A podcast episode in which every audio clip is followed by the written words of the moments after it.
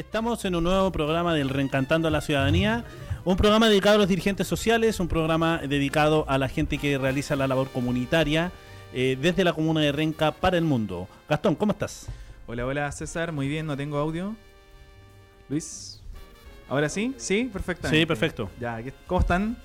Acá estamos iniciando este nuevo capítulo del Reencantando a la Ciudadanía. Y hoy tenemos, porque hoy es el Día del Dirigente Social además. Hoy es el Día del Dirigente Social. Eh, a todas las personas que realizan ese labor, todo tipo de organización que hoy día eh, trabaja por generar de manera conjunta a los vecinos, a las vecinas, a las personas, eh, un mejor vivir. Y eso se agradece. Y a propósito del Día del Dirigente Social, hoy tenemos dos invitados relacionados con el área, dirigentes sociales, gestores en sus respectivos barrios y también afuera, como el invitado que tenemos ahora. Y tenemos al señor Mario Orellana. ¿Cómo estás, Mario? ¿Qué tal? ¿Qué tal? Y también luego estaremos conversando con Gendry Morgado, ligada, digamos, al área de los artesanos, del rock, también al área ambientalista, del, ambientalismo, en la, toda la parte de reciclaje, así que ya estaremos conversando con ella en, una, en, una, en un segundo bloque de este programa Reencantando a la Ciudadanía. Don Gastón. Revisamos la semana política. Titulares. Reencantando. Vamos con los titulares del Reencantando. El ministro Andrés Chadwick comprometió la voluntad y el compromiso del gobierno para tramitar la ley antiterrorista. Era de esperarse. El ministro del Interior salió a reafirmar el punto tras las dudas expresadas ayer en la sala por los senadores de la oposición, en medio de la discusión de la famosa ley corta antiterrorista. Bueno, el ministro Chávez dice que desde el Ministerio del Interior se quiere levantar una especie de protocolo que le dé atribuciones a la ANI para poder funcionar de manera, eh, entre comillas, más autónoma. Ahora, lo importante es saber de dónde viene la ANI. La ANI viene desde la reformulación histórica de CNI. Y eso hoy día ha llevado. Después se llamó la oficina. Sí, y eso ha llevado de que tiene cierto carácter ideológico, no, olvidemos de eso. Y, y, Mario, ¿qué, ¿qué, opinas tú de, la, de esta famosa ley corta antiterrorista que, que sea... ¿Cómo lo ves tú? ¿Puede haber una... Puede, puede llevar a una criminalización del dirigente social? Bueno, gracias primero por la invitación. No, después partimos con la eh, Con el protocolo y el saludo cariñoso. Y, la labor de, de Y... Yo creo que la ley antiterrorista históricamente ha sido un instrumento del Estado para la manipulación respecto del miedo hacia la ciudadanía. No tiene ninguna eficiencia institucional. Recordemos el caso de Arboe, cuando aplicó ley antiterrorista en la Araucanía y después salió con el show de los sables, la USACH, y de ahí para acá eh, todos los acontecimientos en donde se ha aplicado ha sido por represión. Y generalmente la Araucanía ha sido quien más ha recibido ese peso. O sea, está, hecha a molde del conflicto en el sur, no está hecha a molde del conflicto urbano. No tenemos.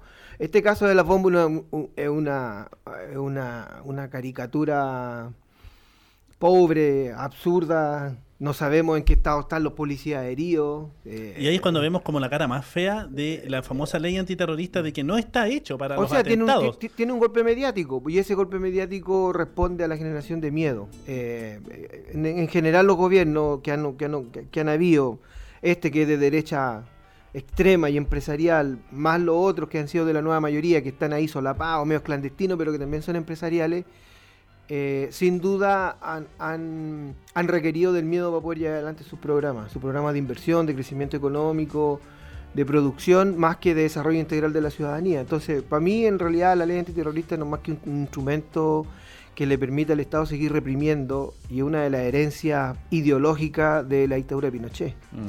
Ahora, en digamos, el detalle de esto, eh, la ley corta justamente modifica un artículo del Código Procesal Penal que dice que los delitos de terrorismo en el fondo eh, se pueden investigar con técnicas especiales o técnicas avanzadas de, ¿Después de, cuántos años?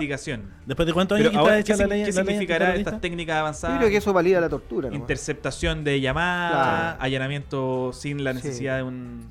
Seguimos revisando las noticias acá en el Reencantando la Ciudadanía. ¿Qué se nos viene? Oye, el ministro Larraín se mandó una de aquellas, como siempre, caen en. pisan el palito, en tontera. El ministro Larraín fue a un hogar de, ancianos y le dijo a las monjas, le pidió por favor que rezaran para que se, se solucione la guerra comercial entre Estados Unidos y China. ¿Qué te parece eso? Y que eso va a mejorar la productividad nacional. Bueno, eso pasa eh, quitando la caricatura que ellos mismos hacen de ellos mismos finalmente. Eh, sobre eh, el tema de rezar. eh, tiene que ver también con la lógica mercantil que tiene Chile y la manera que se construye Chile económicamente. Se construye en, basa- en base a esperar resultados de cómo funciona la economía internacional y no poder generar ni siquiera en un ápice, ni siquiera en un ápice, las posibilidades de tener autonomía económica de manera concreta dentro del país. Nada. O sea, lo que nos está queriendo decir es que las jubilaciones, los sueldos prácticamente en Chile, la producción económica y la distribución económica tiene que ver netamente de cómo se comportan los flujos económicos fuera del país. Y eso da, da a decir que... ¿Para qué tenemos ministro? No, y además es una señal para los inversionistas y para los mercados pésima pensar que el, el- el jefe de la billetera nacional piense que tiene que venir como una, una- una cuestión media Deus ex máquina una a solución, solucionar una solución divina. Como, como divina, entonces en el fondo que, que está fuera de sus atribuciones. eh, bueno, ¿Cuándo va a hablar de economía el ministro? Es un hombre de fe. es un hombre de Es fe. un hombre de fe, yo creo. Sí. Ahora, igual la guerra comercial tampoco No, hay que es- subestimarla. no, no, no es- porque no es una mentira, Efectivamente, hay una confrontación entre Estados Unidos y China que está escalando. eh, se, han, se han impuesto sanciones uno al otro. eh, y ya desde incluso desde la agencia Bloomberg, hoy día en la mañana tiraban un cable eh, a- advirtiendo en el fondo que puede dar pie a una nueva recesión. Como la de 2008, que sería la, la primera recesión de la década.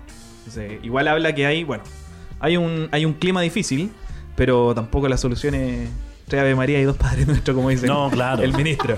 No, Ahora, internacionalmente la Yo digo- tendencia, yo es la digo, están tendencia perdidos los gobiernos de ateos. derecha. Están perdidos los ateos. Pi- Piensa lo que le está pasando a Bolsonaro, piensa lo que le está pasando a Macri y piensa lo que puede resultar aquí en Chile. No, no, y es, o es sea, que viene, viene una cadena de, de, de efectos colaterales respecto a la economía de China y Estados Unidos que está irrumpiendo, pero está golpeando fuerte. Digamos. Es que no es una mentira que esté sucediendo eso. No, o sea, no es mentira. e- Es, es, una, es una realidad. La guerra comercial que tiene China con Estados Unidos versus, y eso es algo que, la poca capacidad de los países en Sudamérica de poder fomentar la autonomía económica a través de... eh, eh, No, en eh, el fondo nos termina, para poder generar mayor termina crecimiento. pegando la ola. Obvio, y, no- y sobre todo en países que tenía, ah, no sé, como Brasil que tenía a Bolsonaro, que es un neoliberal acérrimo, independientemente que sea nacionalista, pero económicamente son neoliberales acérrimos. Eh, tenés a Macri, y en el caso de Chile tienes a Sebastián Piñera, entonces claro, ¿qué nos queda? Yo creo que no está tan lejos, nos queda rezar nomás. pues. No, no, y, y viene la cadena latinoamericana. Está Sí. Colombia, Colombia. viene Perú. Eh, es que, es que Bueno, más la- encima la- están teniendo esta ¿Quiénes, ¿Quiénes lógica están, de quiénes gobierno. están La- salvando? Venezuela, que está bloqueado totalmente. eh, Bolivia, que lo está haciendo ahí, No, pero ahí ojo, rascándose Boli- la cabeza. pero Evo está Bolivia llega a un de crecimiento del 5%. No, por eso, ¿quiénes Cosa se que están Chile no llega ni en los ola? 90 tenía ese... De la ola. Bueno, Sí. la, justamente la, esta, este parón de Latinoamérica coincide justamente con la- el retorno a la derecha que se da después del 2015 para adelante, el- Sí. los ascensos de Bolsonaro, Macri, Piñera. Yo creo que no es el retorno a la derecha, Gastón. Yo creo que el retorno de- del capitalismo a los gobiernos. Que convengamos que no todos son tan de derecha tampoco. Ahora, igual dentro Sí. de lo que fue el ciclo bolivariano, hubo atisbos de avanzar hacia proteccionismo eh, económico. En Chile no tanto, porque no, Bachelet no se diferenciaba tanto de Piñera en el ámbito económico. No. Sí, desde el punto de vista de, de la política, digamos, Más social. más Sí, social. en- en- en- pero desde el punto de vista económico no hubo un cuestionamiento al... No, al contrario, lo abrazaron. El- el- lo que terminó haciendo los gobiernos, sobre todo de la concertación, fue abrazar el modelo. O sea, Ricardo Lagos. Profundizaron. la- y, y- y ojo, y que la revista Forbes en Estados Unidos, en el año 2004, no, perdón, 2009, indica El que. que se está mandando a México. no, no, pero que eh, indica como el gobierno de Ricardo Lagos, uno de los gobiernos más neoliberales del mundo. ¿Quién lee la revista. Forbes, César? No, pero, pero estamos hablando de una revista capitalista de, de- comercial, transparentemos. Pero no O tienen por qué decir por favor. Sí, o sea, hablemos del Fortín Mapocho, del análisis, del APSI, la arcilla, pero no. Pero estamos hablando de medios, de medios que son capitalistas, alabando a los Sí, gobiernos claro. capitalistas del mundo y entre eso está Ricardo Lago. Sí, claro. El rey Ya. de la concesión. Continuamos con los titulares aquí en Reencantando la Ciudadanía. La Contraloría General de la República dio luz verde al envío de Fuerzas Armadas a la frontera para combatir el narcotráfico. Bueno, ¿y qué está? ¿Le da luz verde? ¿No le da luz verde? Que lo- Le dio, pues, eso es lo que al dice- final terminó haciéndolo. No, mira, la Contraloría eh, emitió un decreto por el que autorizan el envío de, la, de las Fuerzas Armadas a la frontera, pero solamente Ah, a la frontera a detener narcotraficantes. No, no pueden detener, no sé, po, eh, caravanas de migrantes, como se dijo que iban a. En el fondo, que esa era su labor. Como ir a parar Chacayuta, a parar a los venezolanos que querían entrar. Claro. Eh, no, solamente... eh, Y hizo el gesto técnico. ah, solamente... Se puso al arco. el, el cerco. Eh, no solamente van a hacer labores de apoyo a las policías en el fondo, porque tampoco si metí un milico a la frontera, No. su, su pega eh, para lo que se ha preparado es para cuetear gente en la frontera. Los milicos No, ya y- están en la Perdón la frontera. expresión Y, tampoco. y ojo, y ojo, y ojo que pero- son, y ojo que tienen un concepto bastante ideologizado los militares en Chile. Pero ya están en la Eh, frontera. Hace, hace mucho Sí, tiempo que están. sí, pero sin atribuciones, por- Sin por- entre comillas. atribuciones ahí con orden de disparo en caso de, pero ya los tenemos ahí a los pobres. O sea, en el, en el fondo lo que la Contraloría autoriza es que ellos se puedan desplazar, puedan activar sus mecanismos de detección, qué sé yo, los drones nocturnos, las cámaras térmicas, todo, pero no pueden eh, en el fondo actuar en, en detención, enfrentamiento u otras cosas. De acuerdo. Mm. Así que ahí igual le pusieron un, un, un tope, digamos, a la acción que puede tener el... No, claro, y esto podía terminar mal. ¿Y cómo crees que va a terminar con militares en la frontera? No, es que la única opción de que de- con militares en la frontera es que terminen mal. Ahora, estamos en un gobierno de derecha y sabemos que los van a enviar. El tema, la única posibilidad que tenía es que no le diera atribuciones más allá de las que peligrosamente ya le estás dando. Ahora, el titular en cualquier caso ya quedó y que es militares combaten el narcotráfico. Que Sí. eso es lo que quisieron instalar desde el primer minuto. No, pero es que eso es, eso es un canto para la galería. No lo- eh, ese es la tercera, Mercurio. Oye, vamos a ir a una pequeña pausa musical y ya vamos a estar de vuelta también para incorporar a este panel a A Gendry a Morgado. Gendry Morgado acá de Renova Trach. Oye, solamente para terminar este ciclo, la, hoy día se confirmó que la, la, la gobernadora de Puer- el gobernador de Puerto Rico eh, tuvo que renunciar porque el Tribunal Supremo declaró que su asunción fue inconstitucional y por tanto la ex secretaria de Justicia, bueno, ahora vuelve a hacerlo Vuelve a hacerlo. a efectos instrumentales, eh, tuvo que asumir como la nueva gobernadora de, de Puerto Rico. ¿Provisoria Ella, ella había dicho que no quería. ¿eh? ¿Pero Pero- provisoria o en general? No, gobernadora del, Gobernadora. del- del Estado Libre Asociado. Y la pues. otra patita que nos queda y que la vamos a analizar en un próximo capítulo, el domingo hay elecciones primarias en Argentina, En así que está caliente la cosa ya eh, y con una economía que parece que no repunta. Así que nos vamos a una pausa musical con Nano Saldaña y ya estamos de vuelta.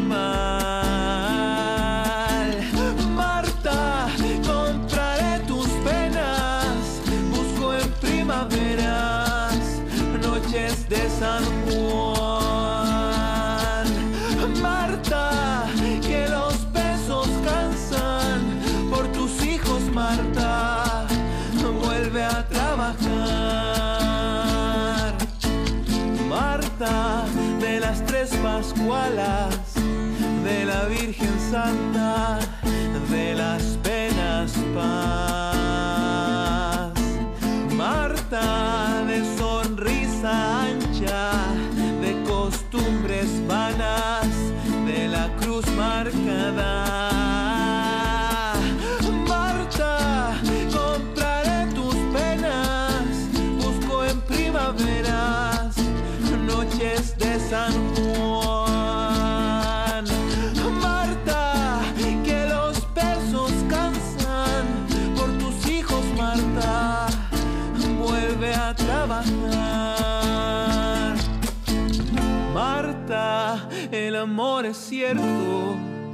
El cariño encanta, la verdad es brutal. Marta se asemeja al viento, se pronuncia el trueno, te proclama el mar.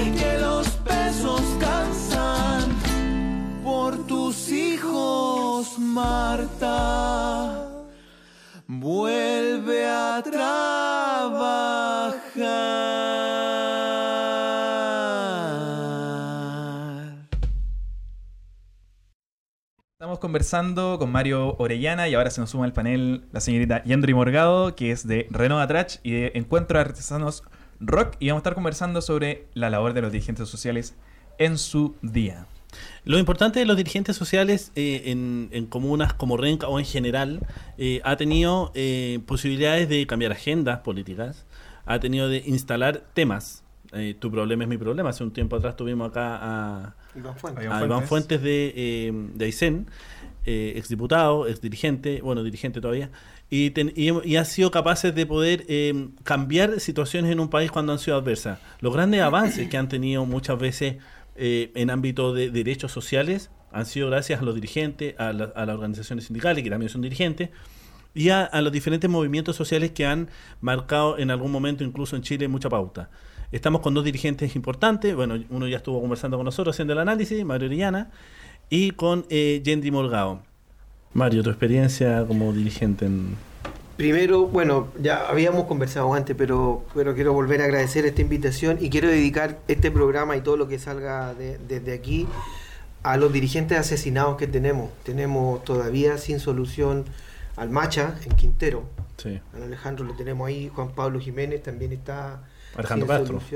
Alejandro Castro, el Macha, eh, en todo el conflicto Puchuncaví, Quintero.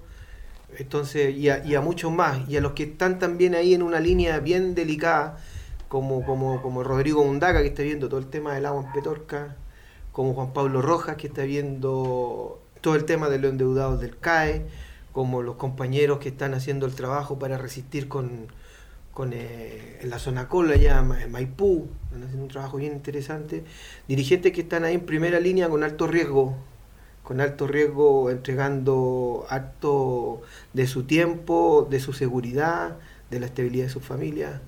Eh, a ellos yo quiero dedicar este, este programa porque tenemos ahí una memoria pendiente.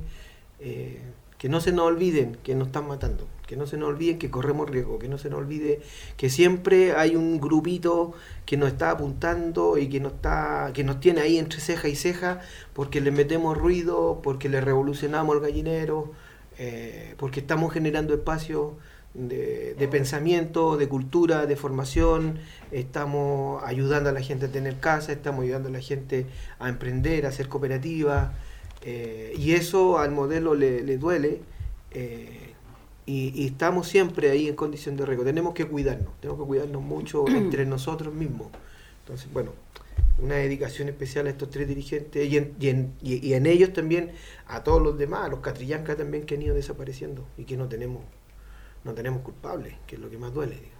Eh, Mario, a propósito de lo que tú mencionabas de este peligro constante que tiene el, el dirigente social, ¿qué le sugerirías a uno que está recién iniciándose? ¿Qué tanto tiene que arriesgar o arriesgarlo todo para, para llevar adelante su, su labor? Porque muchas veces la- el trabajo del dirigente social choca con su vida familiar, con sus proyecciones laborales, muchas veces en el caso de los dirigentes sindicales. ¿Qué tanto se tiene que jugar la vida un dirigente social para que valga la pena, para que valga la pena lo que haga? Obviamente voy a hacer alguna alguna sugerencia. Yo no, no soy una voz que la lleve en este. en Pero tú este- tienes un contacto importante pero con sí muchos dirigentes con a nivel muchos nacional. dirigentes en las escuelas que estamos desarrollando a nivel nacional. Sí, yo creo que lo primero que hay que entender es que la el ejercicio del, del activismo y de la dirigencia social, del, del- del ejercicio del liderazgo, es ingrato. No, no se puede esperar con esto la recompensa del agradecimiento constante, que evidentemente llega. Hay gente que sí te agradece la labor, hay gente que reconoce el tiempo que tú le estás dedicando, pero los más son los que no consideran eso y lo dan por hecho. Eh, y a la larga, cuando tu vocación va tomando vuelo, ya lo dan como por una obligación. Entonces, eh, cuando hay una dificultad, la pregunta es, bueno, pero ¿quién va a hacer, a- quién va a arreglar aquí? ¿Por dónde están los dirigentes? No, no hay una sumatoria. Lo primero es entender que esta, esta, este oficio, este, esta vocación tiene un grado de ingratitud que hay que llevárselo con calma, que hay que, hay que respirar constantemente, salir a caminar, hay que entender el lado cultural de las comunidades que, que son las que se benefician con el trabajo que hace cada uno de nosotros y de nosotras. Y en ese sentido hay una especie de manual que se pueda replicar en cada comunidad para... Solo dije uno, tenía más. ¿Puedo decirlo más? No, no, para... Lo, lo otro pero, pero péscame la pregunta. es que va, rela- va rela- va relacionada con eso, porque el segundo paso, uno, un primer paso es entender lo ingrato que es, por lo tanto, eh, que no que te caiga el ánimo. Y lo segundo es la preparación que hay que tener para poder ejercer eh, el liderazgo. En esto hay que ser bien pragmático, duro y, y certero. No sirven líderes ignorantes. No, no resuelven nada, ningún liderazgo en ejercicio que carezca de conocimiento de la materia en la que se va a desenvolver. Y para eso yo creo que un, un- un- una responsabilidad del dirigente y la dirigente es formarse. De, la forma que, pueda. En este aspecto, eh, siempre te tiene que mover las ganas de querer hacerlo. Lo que pasa es que las ganas de querer hacerlo siempre nacen de una dificultad que está en la comunidad, en donde tú visualizáis que nadie más lo está haciendo y tú tomáis la bandera y te, te siguen 3, 4 y con eso armaste un equipo, convenciste al resto y de repente tenés 180, 140, 300 familias que también sentían el problema que tú estabas Y en, teniendo. en ese sentido, el, el dirigente siempre es una cuestión que nace como accidental, digamos, o, o podemos tener dirigentes sociales, digamos, de carrera, por, por plantearlo de alguna forma. No, que no, se vayan no, formando y que estén ahí. No, no, yo creo, yo creo que son las circunstancias las que, las que van levantando distintos liderazgos. No... Pero, pero en este caso. Ahora hay herencia, hay, hay familias Sí, de dirigentes sí. que, que los viejos fueron los que hicieron la toma, que los viejos fueron los que participaron de distintos espacios Sí, políticos es durante la dictadura, que luego los hijos tomaron la bandera política eh, y que luego los hijos también tradujeron esa mirada política a una mirada social, que es lo que siempre decimos, politizaron lo social y sociabilizaron lo político, y luego heredaron este afán y esta vocación de servicio social eh, eh, graficado en una dirigencia dentro de una junta de vecinos, dentro de un espacio cultural, dentro de un espacio político, dentro de un espacio del pensamiento, dentro de un comité administrativo con la nueva ley de copropiedad, dentro de comités de adelanto, dentro de centros de madres, clubes de tercera edad, grupos scout, eh, colonias urbanas, centros deportivos, grupos de iglesia, en fin, de todos los espacios comunitarios. Gendry, eh, en este caso, lo tuyo parte por una necesidad de promover. Promover en el caso de la cultura, en el caso de eh, la artesanía, como una expresión artística súper importante, y en el caso también de la música, el, el rock. Con este encuentro de artesanos rock, que este me parece que es su segundo año. Tercer año. Tercer año que se va a realizar. Sí. Eh, ¿Qué te motiva? ¿Qué los motiva a ustedes a llevar esta, esta iniciativa eh, que me imagino que se sientan, piensan, intentan y lo hacen? ¿Cómo, cómo nace esa, esa iniciativa en el caso de Artesanos Rock y bueno, después con Renovatrach? Sí, la, la verdad es que, bueno, igual Mario tiene razón. eh, siempre es como, empieza como de manera accidental, por una necesidad. Eh, nosotros nos empezamos a juntar puros amigos eh, en un principio en, la agrupación y la idea principal era buscar un espacio que encontrábamos que no existía, por lo menos hasta ese momento, y también de la reivindicación de, de la artesanía como parte del patrimonio fundamental de un Claro. pueblo. Eh, ¿Cuál es el detalle y lo que nosotros nos ha costado mucho, mucho eh, eh, que nos, no- nos, nos vean eh, como parte del patrimonio inmaterial que tiene un país? Y que cada región y cada sector tiene sus propias necesidades y se va adaptando al medio, a lo que se va exigiendo. Pero ¿cuál es el detalle? Que los artesanos actualmente, eh, bueno, por lo menos de la administración actual, eh, no tuvimos una buena recepción con el encuentro cultural. Nosotros nos formamos para hacer el encuentro cultural. Ya. Eh, porque, bueno, las municipalidades no le dan per- permiso a personas naturales, tenía que ser una, una persona jurídica.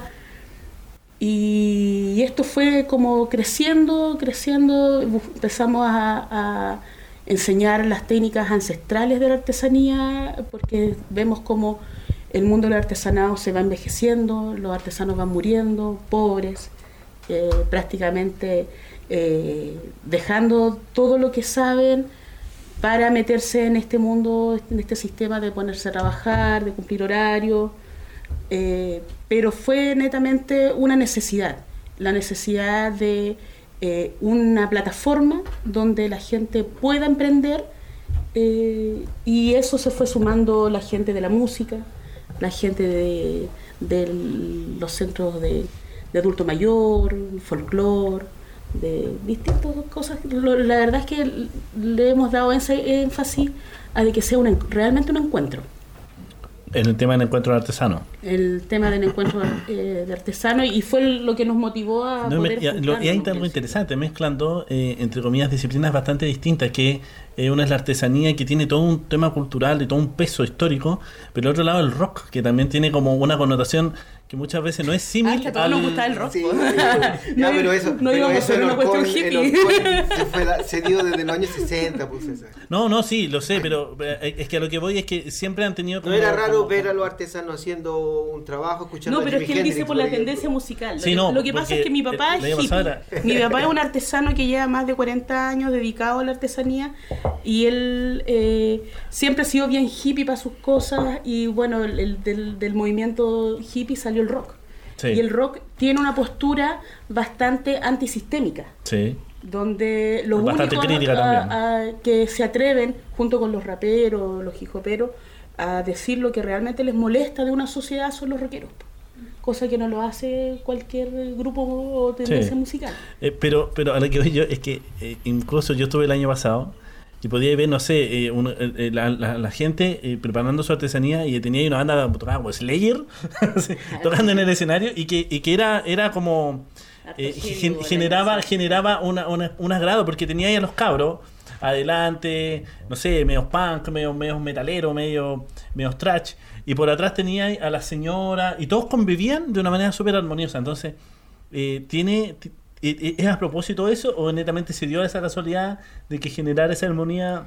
Es que la Escénica, artesanía decirlo. no es valiosa por sí misma, sino que por lo que crea. Ya. crea esta camaradería, este compañerismo, eh, donde eh, no somos uno, somos un grupo. Es eso que tiene también las cooperativas. Sí, que resalta lo donde somos todos iguales, donde todos tenemos algo bueno que mostrar, todos tenemos un, un- un arte, un, un don, lo que tú quieras. Y, y eso también nos hemos dado cuenta que ha pasado no solamente con los artesanos, sino que pasa con el teatro, pasa con el folclore. Y partiendo de lo mismo que dice eh, Yendra, ¿cuál crees tú, Mario, que es la, la relación que tiene que tener un dirigente social con las, digamos, instituciones más establecidas, más formales? Llámese municipio, llámese eh, parlamentario del sector, llámese gobierno central. ¿Cómo, cuál, es la, ¿Cuál es la relación que tiene que haber? ¿O tienen que funcionar en canales separados? El dirigente social nunca se tiene que, digamos, embrollar con, las instituciones formales. No, yo creo que los dirigentes tienen que tener una relación con el poder, porque el, eh, dirigente o la dirigenta eh, tienen una noción especial al momento de levantar distintas demandas, distintas necesidades. Decía decían yendo y las políticas públicas de financiamiento, que no son, son fondos asociados, no, no son políticas públicas siquiera, no tenemos políticas públicas que nos financien realmente el trabajo del rescate patrimonial, Claro. que de, de- de la artesanía hacia, hacia arriba. O que vaya enfocado para que mantengamos No nuestra autonomía, sino No. que siempre que tú te metas al sistema, te agobian con patentes, permisos. claro, te institucionalizan. Y eso El, nos el en dirigente a veces termina siendo preso de, eh, de funcionar en lugar de crear. No, no, no, yo, yo creo que o sea, déjame aparcelar la respuesta, que me quedo pendiente ahí. Yo creo que sí, el dirigente tiene que tener una mirada política de, de- de- de- de cómo funciona. Tiene que conocer, reconocer y reconocerse parte de una institución. Eh, la Junta de Vecinos es una personalidad jurídica, una que es un- que es institución. una institución legitimada legalmente, que tiene un tricel que avala la elección, que Sí. tiene un periodo definido, que tiene roles, que tiene responsabilidad, atribuciones. que Y son tiene- representantes, y son representantes democráticos de un espacio local. Yo creo que también es muy legítimo y muy necesario, eh, pero con el cuidado que tenemos que tener para que no ocurra lo que ha ocurrido con dirigentes emblemáticos que han llegado al poder y han sido manipulados por distintos partidos políticos. Pero este Yo creo que el paso político de un dirigente es muy necesario porque es reconocer eh, el sentido de urgencia de la clase de base. Eh, eh, entonces, cuando un dirigente se postula a concejal, evidentemente tiene una comunidad que lo va a fiscalizar, tiene una comunidad que también lo va a apoyar, pero también tiene una comunidad que va a estar muy atenta justamente a que no corrompa los principios éticos por los cuales eh, él fue eh, considerado vanguardia política dentro Mm. de su espacio. Y tiene que acceder a esos espacios. Tiene que, o sea, a mí, para mí es un sueño tremendo que los dirigentes sociales estén en los directorios de la empresa, estén en los directorios de las fundaciones, estén en los COSOC de los distintos ministerios, estén en los espacios de asesoría de los distintos diputados, senadores, eh, estén en los espacios de conformación de propuesta y fiscalización de los concejales y que ojalá tengamos también tendencia de tener dirigentes sociales que además sean profesionales académicamente hablando y puedan tener acceso a espacios de poder dentro de la municipalidad. Piensa tú que en Renca los espacios de poder de la municipalidad no hay ningún renquino. Principalmente se ha discriminado al dirigente social y se piensa de que uno tiene que ser un profesional para recién tener una capacidad para poder dirigir o tener propuestas. Eso, yo, eso es lo mismo que ha pasado con la parte del artesanado. ¿Quién te dice que no tengo la preparación académica para poder yo hacerme cargo de algo de que me he dedicado ya por años? Entonces ahí está ese, ese, ese juego que se hace de que sí, perfecto, el dirigente se tiene que eh, meter en el asunto del poder, pero tampoco le dais la herramienta ni el espacio para poder hacerlo. Y eso es lo mismo que ¿Tú pasa. eres escéptica entonces en la relación que hay entre dirigente y No, no, es que no se puede, no se puede mezclar dirigencia con política. Esto es política social, es política del uno a uno. No es una política partidista, no te puedes encerrar en parámetros eh, de, de partidos políticos. De- yo lo, Chiquillo. lo- lo quisiera llevar a, un- a una pregunta más allá. Incluso a, a una pregunta más desde, desde la posición de la reflexiva. Eh, ¿Una persona entra en política cuando está mezclado con los partidos políticos o la institución? Por ejemplo, una junta de vecinos tiene un mecanismo que es institucional para formarse. ¿Eso ya es política? Ya es político. Ya, yo ya estoy entrando en la política porque Esta tengo que hablar con los diferentes sectores. absolutamente política. Claro, o sea, un alcalde también es representante de un partido político, un concejal, y cuando tú tienes que generar esa, esa- ese tipo de eh, mecanismos de diálogo con ellos, ¿entras o no necesariamente tienes que hacerlo para poder llegar hacia ellos? Y, y la otra, y va ligado a otra pregunta más que me gustaría hacerle a los dos. ¿Los partidos políticos no, no sienten el dolor de la gente? ¿O no hablan desde ahí? Yo creo que hay una crisis territorial en los partidos políticos. Ah, miran desde arriba. Claro, estamos haciendo una mirada un poco más global. Yo creo que los partidos políticos hace mucho rato que no tienen conexión con el territorio. Los padrones están todos falseados, están todos aumentados. Miremos PS nomás. la- Ten- imagínate tú la cantidad de, de personas que están en un padrón de militancia en Renca y cuando se hacen primaria no llega al 4%. Y eso significa que... Incluso ocupando internet como eso. O sea, con, con a- y con acarreo, ¿no? Y con acarreo, con acarreo a la antigua, poniendo móviles, poniendo furgones, no llega al 4% del padrón escrito. Eso quiere decir que efectivamente los partidos están, están funcionando eh, de una manera bastante compleja, digámoslo elegantemente. Están mirando hacia adentro, ¿no? podría- Están podría- completamente podríamos- desacreditados Están totalmente desacreditados. opinión pública. y ahora, yo personalmente tengo una opinión. Yo creo que es necesario el partido político. Yo creo que eso es necesario. Ahora, yo comparto con Gentry que la acción del ¿Los dirigente... actuales o uno nuevo? No. No, no, no, yo creo que la... A mí me ¿Es, gusta la es posible política. reformar los, los Yo creo que la política o- es necesaria. Es necesaria porque te permite organizar la sociedad, te permite debatir, te permite plantear ideas, te permite crecer en distintas propuestas, te permite, o sea, estoy hablando del ideal de la política. Estoy hablando Para- de- para qué están claro, hechos los partidos. Una, política filosófica, diga- desde ese punto de vista. Ahora, en la actualidad, eso no está haciendo así. No está haciendo así. ¿Por qué? Porque los partidos se han tomado la concepción de la política y, y la han hecho parte del cuoteo, la han hecho parte del- de la manipulación, de la corrupción, eh, y se han alejado de la realidad territorial de cada uno de sus, de, de sus bases. Pensemos que no los partidos no están no, no- no tienen bases de trabajo en las poblaciones. Pero esto, esto responde a una, una crisis de confianza institucional que la, que, la, que la recoge desde la iglesia hasta los carabineros. No, no es una, no es una cosa que le esté pasando solo a los partidos políticos, le está pasando a todas las instituciones en general. Yo creo que sí existe la posibilidad de reformular eh, el quehacer político. Yo creo que los dirigentes sociales son actores políticos, son actores noblemente políticos, profundamente políticos. Una asamblea a mano alzada, con voto, como tú lo queráis tomar. Yo creo que la, pro- eh, la, la proyección de una actividad, de un hito cultural, de rescate patrimonial, un hito de reflexión, un hito de conversatorio temático, son actividades noblemente políticas. Ahora, en las bases se está viviendo esa política nostálgica a la antigua del rescate del diálogo, de la discusión de la idea, como dijera Serrat, se está validando la utopía todavía en, en el espacio más barrial. A pesar de la ignorancia académica que puede tener, que la tenemos, a, a pesar de la deficiencia cultural de los menos libros, a pesar de no leerse a Marx, ni a Gramsci, ni a un montón de autores que hablan de... La hacemos por intuición de participación, por intuición del debate democrático se hace el ejercicio político. Eso no lo rescatan los partidos, no lo valoran incluso. Y cuando llegan los partidos a tratar de sistematizar este ejercicio político, la misma Gallá lo saca de foco. La misma Gallá le dice, momento, momento, momento, momento.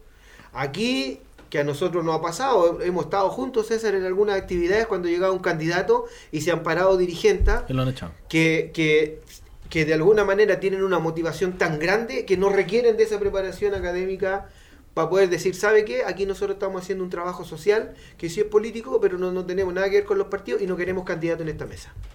Y lo han sacado. ¿Hay obstáculo institucional hoy día a la acción de O sea, tenemos un obstáculo O sea, yo- institucional disculpen, que se llama COSOC, algo- que no sirve para nada, eso. Tenemos una, una gran reforma a la ley de juntas de vecinos, que es la ley 20.500, que crea los COSOC, que le pega ahí una pincelada a otras organizaciones, que ordena a las corporaciones, fundaciones, asociaciones, y cuando uno ve qué atribuciones tiene el COSOC respecto de la participación ciudadana vinculante, cero. No, es, es solamente. eh, Solamente se le consulta. Entonces, sí. efectivamente, ahora, no sé si son rezagos de la dictadura. Pensemos que en dictadura no nos podíamos reunir. Claro. era, era un poquito más, era un poquito más agresivo. ¿No será, ¿No será que esa consolidación llegó igual con la política asistencialista que se después... Por supuesto, somos, somos un Estado benefactor, pues. no tenemos ningún Estado garante ni de derechos. po. O sea, somos un Estado completamente lleno de beneficios. Cuando la Gentry dice necesitamos fondos, los tienen que postular, los tienen que concursar, los tienen que lloriquear, si no los fondos no llegan. No hay una línea del derecho, es decir, nosotros tenemos una organización patrimonial y hay un área del patrimonio que sí nos tiene que financiar porque esto responde Ni a un rescate. No, no, no considera la, la gente No, no te que, pescan, que ve en el asunto del No patrimonio. te pescan. Porque nosotros estuvimos participando de un encuentro que se hizo en Yungay, en el barrio Yungay, que ellos son expertos en todo lo que... Rosario, eh, Sí, da lo mismo quién, eh, quién esté apoyando o no el dirigente, el político que está apoyando eso, porque eso fue lo que echó a perder el trabajo que se estuvo haciendo en el barrio Yungay. Porque no puedes mover todo una, un, un, un movimiento una dirigente que se convirtió concejala. popular Sí. y después terminar tú vendiéndote el sistema.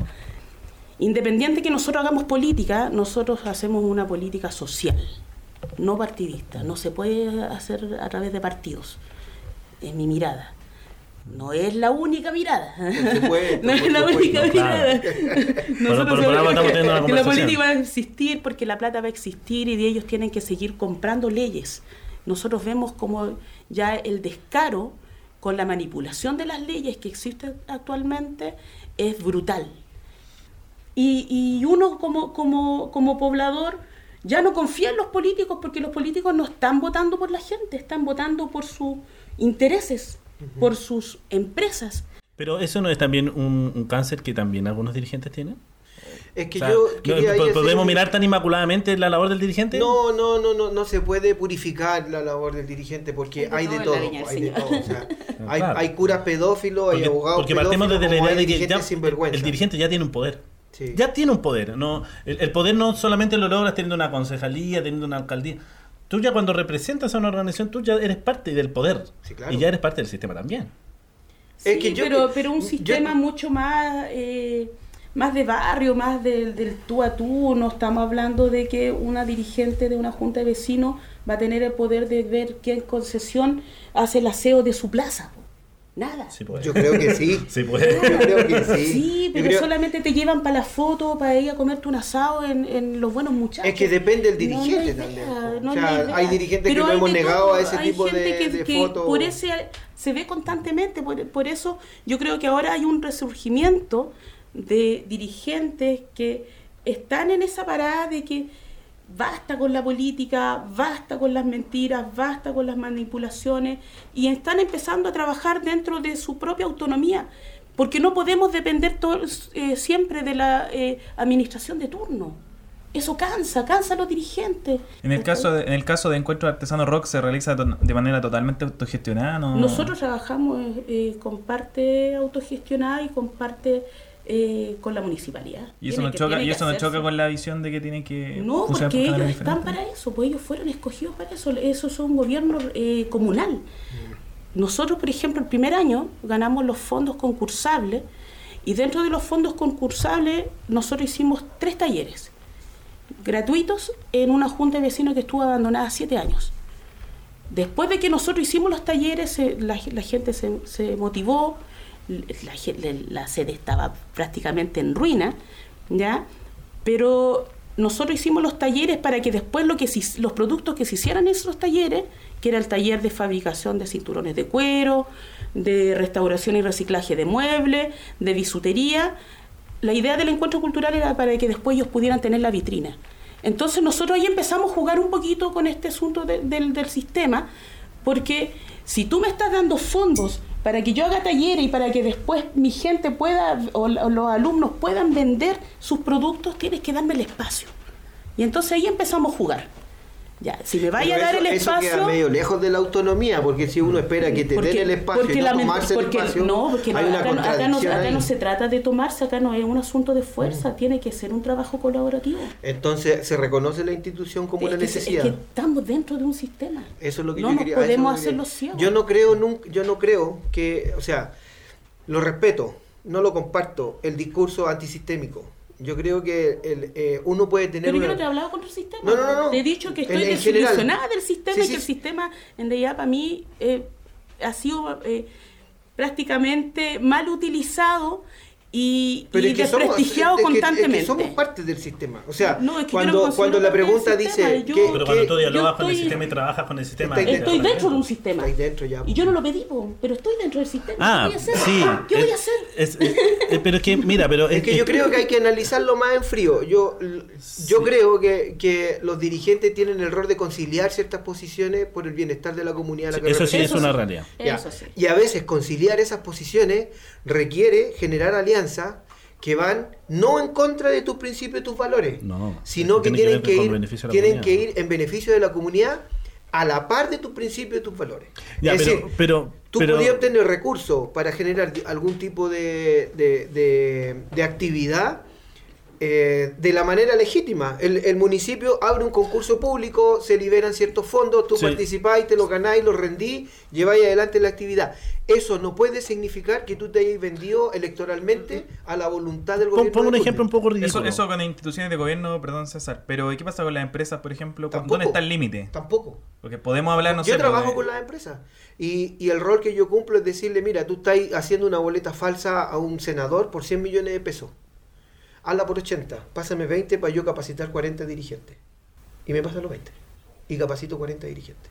Incorporo a la municipalidad, incorporo a la empresa privada y alguien me dice, ¿te vendiste? Sí, me vendí. Bueno, ahí hay más de 350 dirigentes formados. Es parte del Estamos seguros, pero, pero hay quienes también proponen eh, la posición de la autogestión. De la autogestión dentro del funcionamiento Pero de la organización. César, César, No, lo- disculpa, lo- estoy los extrapolando las posiciones. Los grandes objetivos no- ya no se resuelven con una completada. Sí, no, lo tengo súper claro. Y tampoco los bingos solucionan el problema de la salud. O sea, lo- estamos llenos de bingo porque el cáncer está Y pesar de 40 millones de tratamientos de cáncer a los niños. ¿Eso cómo se soluciona? ¿Con más política o con menos política? con más política. po. ¿Con más política o con con más menos política, política? porque ¿qué es lo que tienen que hacer las organizaciones dedicadas a la salud? Yo participo del CDL del Bicentenario. ¿Cuál es nuestro rol? Eh, proponer mejoras. ¿Cuál es el, el rol supremo? Interceder en la, en la, en las definiciones y en la creación de políticas públicas que mejoren las pobres políticas públicas que tenemos ahora. Tenemos que incorporar más, más patología al auge, tenemos que mejorar el GES, tenemos que, bueno, eso se está trabajando, hay organizaciones que lo están haciendo y esas organizaciones la componen dirigentes sociales. ¿Pueden decidirlo ellos? No. ¿Qué es lo que tienen que hacer? Vincularse con un diputado que levante la bandera eh, legislativamente, incorporarse con un senador que levante la bandera en el segundo plano. Y si tienen que llegar al Tribunal Constitucional a armar un boche, tienen que ir a hacerlo. ¿De qué otra forma liberáis eh, el aborto por tres causales? Claro. Que es una política pública Claro. del derecho de la mujer. Eso es lo que hacen los dirigentes sociales. Eso es lo que han hecho las dirigentes. Eso es lo que hizo la ola ¿Y feminista. ¿Tú crees que con, con más, con más política se pueden solucionar estos problemas o con o- Mejor o- o política. o- Con mejor o- o con mejor política. Con mejor política. El mundo que existe actualmente el mundo de que nos imponen. Y uno, uno tiene que aprender a bailar el tango que te ponen. Solamente eso. Ahora sí, yo creo que en ahora... sentido, la labor del dirigente social, entonces, Eh, es ¿cuál lo- sería lo el valor? pasa es que el valor del, del dirigente social es que ellos canalizan o tratan de por lo menos ver un bien una- un bien por la comunidad ¿cachai? y tratan de ver de buscar yo veo como hay dirigentes que se las buscan se las rebuscan y van y se y, y se mueven y tienen que hacerlo también con la institución de turno no podía hacerlo en contra porque si O sea, más se te cierran las puertas Pero no será una, una jugada bien egoísta que dentro de este clima hostil eh, cada dirigente trate de asegurar su pequeño espacio barrial. No, yo creo que está pasando todo lo contrario. Yo No, creo no, que- no, que es imposible, es imposible a tu, a, tu manera de ver que un dirigente pueda crecer y en vez del dirigente barrio se convierta en el dirigente de su comuna. Pero sí lo que yo creo es que la gente está cansada, está aburrida y eso mismo va a hacer de que la gente se empiece a unir y empiece a movilizarse y empiece a reclamar derechos básicos mínimos para poder vivir dentro de esta sociedad. O sea, si me vaya, si vaya a venir a hacer una, un- una cuestión, porque vamos a ser sede a fin de año de, De la COP25. de la COP25, viene la ONU, traen una serie de personajes, no podéis tener todavía eh, zonas de sacrificio. ¿Cachai? Es un absurdo. Son manipulaciones que uno ya está aburrido y, y, el- y la Pero gente no podría ser la corriente. COP25 una oportunidad para modificar. No, yo creo que es un chiste. Yo creo que es un chiste de la ONU. ¿Y Mario qué piensa? Yo creo que la COP25 es lo único que puede, o sea, sí yo creo que es una buena oportunidad desde, desde la mirada internacional por, por todo el, el espacio mediático que va a haber. Eh, pero, pero sí yo encuentro razón en lo que dice la Yendri, no tenemos, no tenemos patas para hacer un ejercicio de esa naturaleza teniendo todavía un servicio de evaluación de impacto ambiental. El servicio de, de evaluación de impacto ambiental te permite a ti que las empresas puedan contaminar del 1 al 10 cuando en el 3 ya están matando. Sí.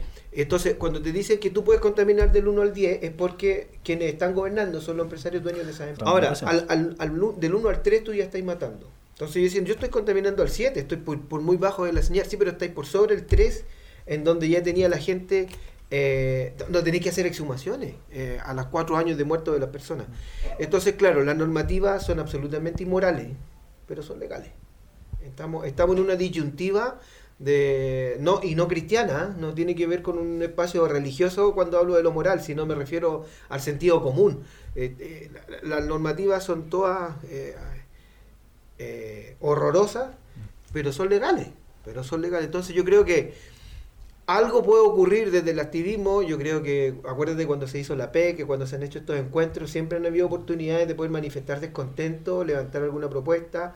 Cuando se hizo la PEC, me recuerdo que estuvo en la reunión de los pueblos en ese sentido, oportunidad para los dirigentes, oportunidad para los movimientos sociales de visibilizar. de visibilizar mucha dificultad y sobre todo en este país que la tenemos ahí un poquito más dura con respecto al medio ambiente. Miren, chiquillos, a través de Facebook Live, Olaya Cabrera nos dice que los problemas de la democracia se solucionan con más democracia, con participación. Yo cuando hablan de participación tengo una opinión, porque siempre hablan de la crisis de la participación ciudadana. Yo creo que no está en crisis la participación ciudadana. Yo creo que evolucionó a una participación más local. Eh, no es casual que haya más democracia en las juntas de vecinos. No, no es casual que la Allende haya hecho una cooperativa. ¿Eso en Renca o en general? eh, ¿Ustedes creen que en Renca eh, hay una participación eh, importante? yo O incipiente al eh, menos. Vamos a entrar en materia. No, no, no, pero, pero- pero es que no miremos los contrapuntos de decir, no, es que antes no había y ahora sí hay. No, hoy día, actualmente en Renca, hay una participación que es importante en la comuna, que Hay una ayuda y desarrolla. hay una participación que no ha tenido el despliegue de, a nivel de decisión. No es co-creadora. Ni siquiera es vinculante. Yo creo que ha habido un nivel. Ahora, es que esto responde a un contexto. Lo- ¿Me puedo tomar dos minutos? Ya. Yo creo que la administración actual eh, ha hecho un buen trabajo eh, en relación a las organizaciones sociales y comunitarias. Eh, ha dado cancha para que se puedan crear organizaciones. Por lo tanto, esas organizaciones, después que tienen su personalidad, pueden desarrollar y pueden armar, de acuerdo a sus principios y sus valores, lo que se les antoje, Estando dentro de, de un plano de, de bienestar social. Sí. Ahora, también se han generado, a través de esa dinámica, muchos paralelismos, es decir, juntas de vecinos que no estaban de acuerdo con la administración actual, por ser de derecha o por ser con una visión más autónoma, incluso más anarquista, eh, le han generado una segunda junta de vecinos para que le haga combate interno con un- personas que están sí de acuerdo con lo que está proponiendo el gobierno local. Esta expansión indefinida de la democracia puede llevar en el fondo a una degeneración.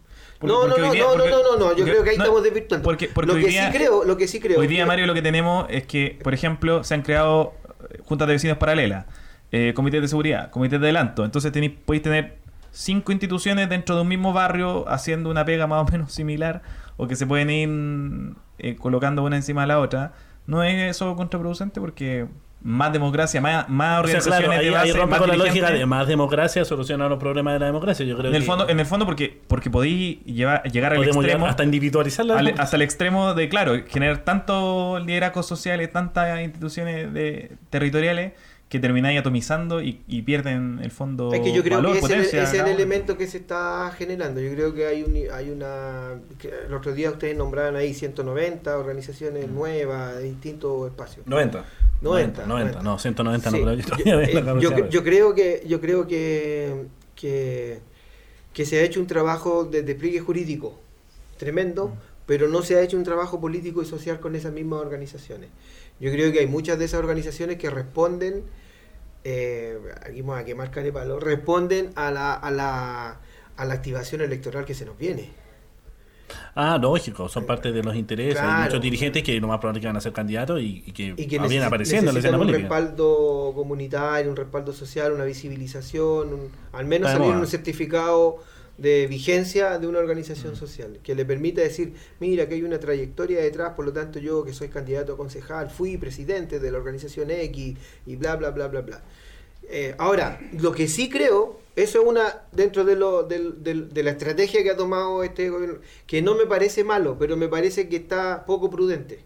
Solo creo que de- debieran haberlo acotado, debieran haberlo resuelto un poquito más, o al menos ir calmo, un poquito más calmo.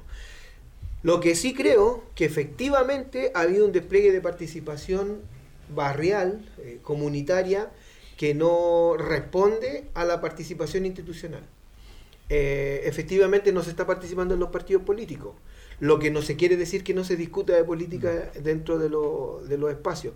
No se está participando eh, dentro de las decisiones eh, que nos invitan constantemente a todos estos consejos, el Consejo de la Cultura, el Consejo de Energía Ene- Estratégica, y que nos invitan una vez y después te van como sacando un poquito del paso.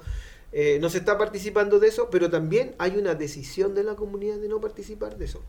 Eh, hace poco estuvieron las discusiones del Pladeco o del plan regulador, Plan regulador. con muy poca asistencia. Hay un, hay un abandono del interés por desarrollar un plan no creo, comunitario. no creo que sea eso. Yo creo que de repente tenéis tantas reuniones que te invitan para allá, te invitan para acá y que de repente se te olvidan. Ese día de la, primer- la primera reunión que se hizo de la Pladeco estaba eh, justo coincidía con otra reunión súper importante. Además, cruzan agenda. Entonces se van cruzando las agendas mientras están allá, están acá, entonces tú estás acá, pero después no te diste cuenta que acá estaban viendo otra cosa, y, y así, y así como te meten los goles. Última. Una, una, un tema para cerrar, y ambos. Eh, estábamos hablando de eh, falta más participación eh, vinculante, podríamos decir, eh, de diseño incluso. Pero, eh, ¿cuál es eh, la línea delgada entre el, el estímulo al dirigente y lo clientelar? Yo creo que también, así como antes yo decía que hay un nivel de ingratitud que uno tiene que tener claro, hay un nivel de, de- conocimiento técnico que tiene que tener un poco de claridad para desarrollar el liderazgo social y comunitario. También tienen que tener la capacidad de conciliar, mediar, tener una, una visión estratégica para poder socializar tus problemas con quienes van a tomar decisiones respecto de la solución de tus problemas. También uno tiene que tener claro cuál es tu rol al momento de relacionarte eh, con los paternalismos de las instituciones. Eh, yo creo que el, dirigente tiene que tener muy claro que no le puede llegar una invitación a él y no a la gente. No le puede llegar un regalo a él y no a la gente. Yo creo que eh, al momento de saberse vanguardia, saberse electo, responde a una responsabilidad ética con tu comunidad que, que te tiene que rápidamente hacer entender que esa responsabilidad ética es o es para todos o no. O no. Oye, Mario, una última. Habláis recién del, del dirigente que se convertía de repente ahí, que evolucionaba su estatus a, a la política, digamos. Tú fuiste candidato, ¿no, no sentiste que fuiste candidato a concejal en su momento? Sí, sí. ¿No sentiste que de alguna forma estaba ahí eh, contraviniendo lo que, lo que es la labor del dirigente? Vamos a hacer una aclaración. Fuimos candidatos. Sí. Fuimos. Nunca más. Sí. Lo aclaro al tiro. Claro, claro, claro. ¿Y volvería a hacerlo, Mario? Ahora no está en mis planes. Ahora, tiene una razón. Y lo conversamos muchas veces con García, contigo, con todo. La idea, de, la idea era entender un poco la mecánica electoral. Sí, no, nosotros Eh, estamos súper claros que. Y además que, no estábamos apoyando en ese minuto al candidato Bowen, que era un joven No, demócrata perdón, pero cristiano. estabas. No, no, no, no, no, estaba Ahí, ahí. César hace la... No, no, no, sí, te se solapa, pero. No, yo, sabe que yo me caí solo en todo caso, pero bueno. Sí, ahí sí. yo me caí más feo. Pero era porque era la alternativa que teníamos más cercana a sacar a la Vicky Barahona. Ese era el punto. Sí. No, no. O sea, no- esto, esto que yo pueda decir ahora se lo hemos comentado a Cristian después ya en entorno de amistad. No era, no era que Cristian era un excelente candidato. Él lo era, por cierto. Pero, pero nuestro foco inicial era con Cristian es hay una buena posibilidad de sacar. Y una de esas de esas puestas en marcha que había que tener era arrojarte también a ser candidato. No, sí, de hecho era una discusión que tuvieron muchos dirigentes. Fue el año Muchísimo. que más de 50 dirigentes fueron candidatos a concejal por, por un acuerdo de muchos y que estábamos ahí. Bueno, yo siempre he dicho, yo no soy dirigente, no dirijo a nadie. En ese momento eh, fue un acuerdo de muchos dirigentes. Ya, lancémonos, ¿no? Vamos en este camino. Muchos sabíamos que no íbamos a hacer y de hecho, voy a hacer Es una confesión. Mi gasto de campaña fueron 5 mil pesos, pagar un taxi una vez que tenía que ir a una reunión urgente. Surgió eso Por porque hubo un análisis, hubo un análisis, Que me dieron eh, boleta, por eso lo puedo un análisis que se hizo sobre el voto cruzado. Sí. Y, y eso, cuando, cuando nosotros nos juntamos, un grupo de personas, entre esos César y yo y, y 10 más, eh, y empezamos a analizar cuál era la posibilidad real de generar votos para Cristian, era romper el voto cruzado, porque había mucha gente que votaba por la, por la Vicky y por un concejal de partido de la oposición en ese minuto.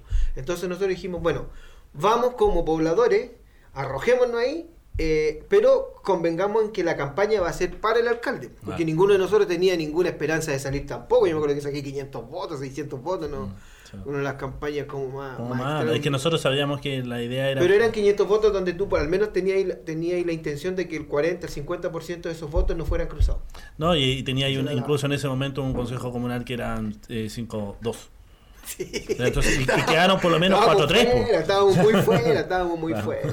Y de hecho no ganábamos tampoco. No, después pero después la segunda la ya experiencia se Cristian ganó, pero- hizo otras cosas. Bueno, el- lo en mi claro, caso gané la experiencia de saber que en lo electoral no me voy a volver a meter. no, no. Es que ese es el detalle, pues la gente vive pensando de que un hombre va a venir y te va a cambiar tu vida, tu... Yo jamás había escuchado el nombre de Bowen, de Sí. antes de, de la elección, jamás. No, pero es que nunca lo jamás lo conocieron había nunca. escuchado, yo creo que ningún vecino lo vio. eh, ¿Y. Claudio Castro? ¿Alguna vez lo Tampoco lo había ¿No? escuchado. Mario sí lo había escuchado. Sí, yo claro, tengo una amistad de ya años. eh, pero Álvaro es candidato, él es eh, alcalde y yo soy un poblador de Renca, tenemos ahí una distancia, creo que lo está haciendo muy bien además. Y, y evidentemente no me pierdo en las próximas elecciones. Yo creo que él tiene que tener dos periodos y mi voto está clavado con él. No, no, no tengo dificultad en declararlo tampoco. Tenemos diferencias, sin duda, y, y con su equipo, evidentemente. Pero, pero yo sí creo que tiene todas las capacidades. Es un tipo, además, muy certero en, en- en la- en las decisiones que va tomando. Quizá a lo mejor en su equipo más cercano no tenga la mejor asesoría, pero eso ya es un problema de él. Yo no comparto mucho con algunos de los directivos que están dentro de la municipalidad, con algunos sí tengo incluso buena amistad y converso mucho con ellos. Pero no, yo creo que yo creo que le ha hecho bien Claudia a la comuna. Ahora, hay dos razones por las que este esta esta esta administración lo ha hecho bien. Una porque son gente muy preparada. Estamos hablando de tipos En lo que- académico. en, en lo político y en lo Claro. académico, tiene mucha Sí. preparación. eh, y lo otro es que estaba todo tan mal. El que llegara le iba a hacer. El creo que que estaba todo por tan ahí. mal que, Yo que- creo que va por ahora ahí. era muy difícil levantar esta. Era muy difícil con el déficit eh, económico que teníamos. Bueno, pero nivel- electoralmente también se le presentaba la oportunidad, porque era re fácil. ¿no? O sea, no, no eh, podemos eh, desmerecer. No, era bueno, la, sí, no yo era lo la la candidata, pues era capaz que tampoco calentaba a nadie. así que- ahora era la, la- la oportunidad que tenían y, y yo creo que lo han hecho bien y eh, hay mucho que mejorar, por supuesto. Yo espero que tenga un segundo periodo tan exitoso como el de ahora, pero solo me gustaría que lo consolidara más desde una mirada política. Eh, para ir cerrando, porque ya nos están retando acá. Sí, sí, estamos Eh, una reflexión final de 30 segundos, un mensaje a los dirigentes sociales de Renca. Mario. Yo solo le- les, eh, primero los felicito, le, le envío desde de, lo más profundo todas las fuerzas para seguir en este trabajo que, re- repito, es muy ingrato. Y les sugiero que siempre tengan como necesidad vital la formación. Eh, tienen que estar preparados para poder enfrentar al poder, para poder enfrentar a las autoridades, para poder mirar a los ojos a la Dideco, para poder mirar a los ojos al alcalde, para poder llevar una propuesta, para salir del llanterío, para salir del reclamo y entrar en la fase de, de- de proyecto, en la fase de, de- propuesta, y que no solo tengan esa componente ética dentro de su funcionamiento, sino también una componente eh, armoniosa, afectiva, fraterna y sostenible. Que nunca piensen que todo lo que van a hacer es pan para hoy día y hambre para mañana. Tienen que, para eso tienen que prepararse, tienen que estudiar. Es, yo creo que es una obligación, creo que es un mandamiento para los dirigentes leer, leer, leer, reflexionar, pensar, prepararse, discutir, eh, generar mejor diálogo, tener mejor vocabulario, eh, saber de derecho, saber de, de- economía, eh, saber de cultura, leer poesía, leer también las crónicas de los ministerios de Hacienda y Economía. Ah, Tiene que haber una, una integridad de saberes que le permita liderar de, de- de la mejor forma posible. Y eso se logra solamente con formación, con, con escuela, con reflexión, con, eh, con discusiones, con reuniones, eh, en fin. Pero no descuiden su primera comunidad, que es su, su gente, digamos. Su familia. primer amor. familia. Seguimos haciendo. Los 30 segundos más largos en esto. Claro, seguimos haciendo Reencantando la Ciudadanía a Bueno, través vamos. de la señal digital de El Radar Renca. Recuerden, chiquillos, que dentro de unos próximos días este mismo capítulo estará en formato podcast en Spotify para que lo puedan revivir, reescuchar y seguir y continuar disfrutando del Reencantando la Ciudadanía. Ojo, estén atentos a la fanpage de Facebook de El Radar Renca y también estén atentos a la misma página del Radar Renca para que puedan ver cuáles son los ganadores de, la, de lo que es la fiesta, las, las dos entradas para la fiesta 80 y 90. También estaremos anunciando el ganador de nuestro octavo capítulo, de nuestro especial que tuvimos acá con el alcalde Claudio Castro. Que, Oye, es- agradecer a todos los que vieron ese, ese Sí, ha especial. tenido una ha tenido una buena recepción. A nosotros nos pegaron la semana pasada. Hasta en mi casa me retaron por haberle pegado tanto al alcalde. Pero qué bueno que alguien lo vio y ya consigue un voto.